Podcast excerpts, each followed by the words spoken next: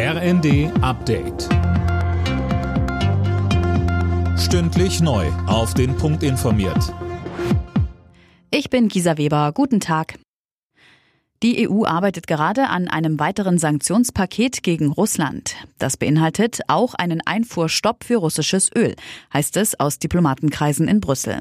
Alena Tribold. Mit Blick auf ein Botschaftertreffen am Mittwoch könnte die EU-Kommission den entsprechenden Text in den nächsten Tagen vorlegen, heißt es. Dem Vorhaben müssten alle EU-Mitglieder zustimmen.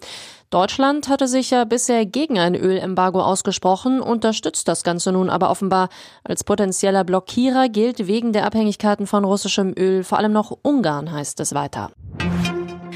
20 Zivilisten haben das belagerte Stahlwerk in der ukrainischen Hafenstadt Mariupol verlassen. Laut ukrainischer Seite wurden die Menschen an einen vereinbarten Ort gebracht. Unter den Zivilisten sind auch Frauen und Kinder. Mehr von Fabian Hoffmann. Nach Angaben der Ukraine sollen sich auf dem von Russland belagerten Industriegelände noch tausende Zivilisten und Kämpfer befinden. UN-Generalsekretär Guterres hatte bei einem Besuch in Kiew betont, alles zu tun, um die Evakuierung von Zivilisten aus dem Stahlwerk zu erleichtern. Unterdessen wurde bei einem russischen Raketenangriff auf Odessa nach Angaben des Gouverneurs der Region die Landebahn des Flughafens zerstört. Verletzte soll es nicht gegeben haben. Bundeskanzler Scholz hat seine Ukraine-Politik verteidigt. Ich treffe meine Entscheidungen schnell und in Absprache mit unseren Verbündeten, sagte der SPD-Politiker der Bild am Sonntag. Von übereiltem Handeln und einem Alleingang Deutschlands halte er nicht viel.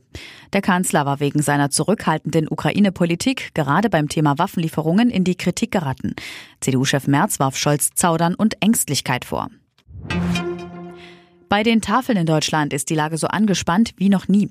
Die Nachfrage steigt, es gibt aber weniger Spenden. Das sagte Jochen Brühl vom Bundesverband Tafel Deutschland den Funke Zeitungen. Er fordert unter anderem, bei den Entlastungspaketen nachzubessern. Alle Nachrichten auf rnd.de